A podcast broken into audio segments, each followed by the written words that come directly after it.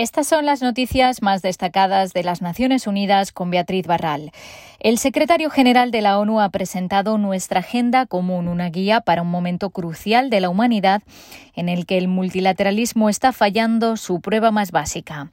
Antonio Guterres dijo ante la Asamblea General que la falta de una respuesta global y de un programa de vacunación para acabar con la pandemia de COVID-19 es un ejemplo claro y trágico de este fracaso. COVID-19 is a wake-up call el COVID-19 es una llamada de atención y nos estamos quedando dormidos. La pandemia ha demostrado nuestra incapacidad colectiva para unirnos y tomar decisiones conjuntas en aras del bien común, incluso ante una emergencia mundial inmediata que pone en peligro la vida.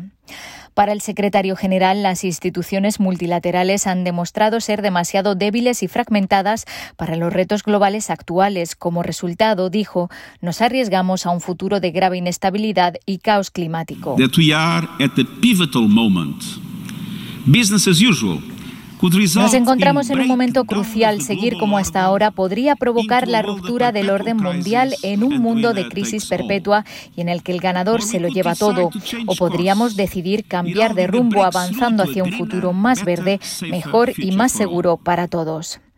Entre las propuestas de Guterres está un plan de vacunación global inmediato para al menos duplicar la producción de vacunas y garantizar que lleguen al 70% de la población mundial en la primera mitad de 2022. El secretario general también propuso la organización de una cumbre social mundial en 2025 para avanzar hacia un nuevo contrato social basado en derechos y oportunidades universales y anunció que nombrará un enviado especial para las generaciones futuras que vele por los intereses de aquellos que nacerán en el próximo siglo. Los talibanes están respondiendo de forma cada vez más violenta a los manifestantes pacíficos que protestan en muchas partes de Afganistán, denunció este viernes la Oficina de Derechos Humanos. La portavoz Rabina Shamdasani dijo a los periodistas en Ginebra que tiene informes del uso de munición real, porras y látigos.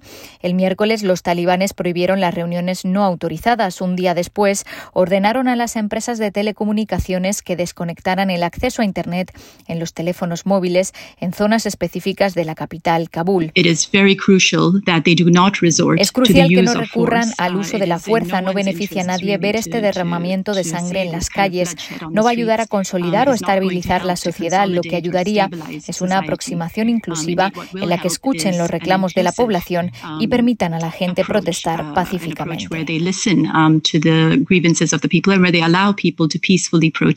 La gran duquesa María Teresa de Luxemburgo ha recibido el título Campeona de la lucha contra la violencia sexual en conflicto por su trabajo en favor de las mujeres víctimas de estas violaciones. La también presidenta de la asociación Stand Speak Rise Up eh, recibió el reconocimiento de manos de la representante especial del secretario general para esta causa, Pramila Paten. La gran duquesa asegura que quiere usar su posición privilegiada para ser portavoz de las mujeres que viven en situaciones extremas, entre ellas las de Afganistán. Así lo explicó en una entrevista con Noticias Yo he recibido mensajes de personas con las cuales trabajo allá, de escuelas donde niñas han, han sido cogidas y forzadas a casarse a los 10 años y más con combatantes talibanes. Eso es una realidad actualísima.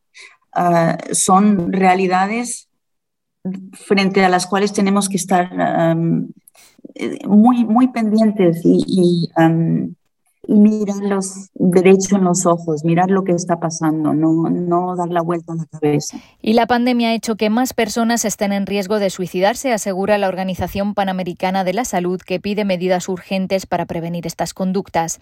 La pérdida de empleo, los traumas, los trastornos mentales y las barreras de acceso a la atención de salud son algunas de las condiciones que pueden llevar a las personas a pensar en quitarse la vida y la pandemia hundió a mucha gente hacia esas situaciones.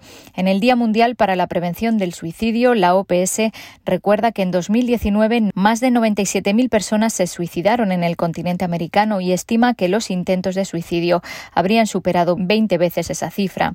Los hombres conformaron el 70% de las víctimas.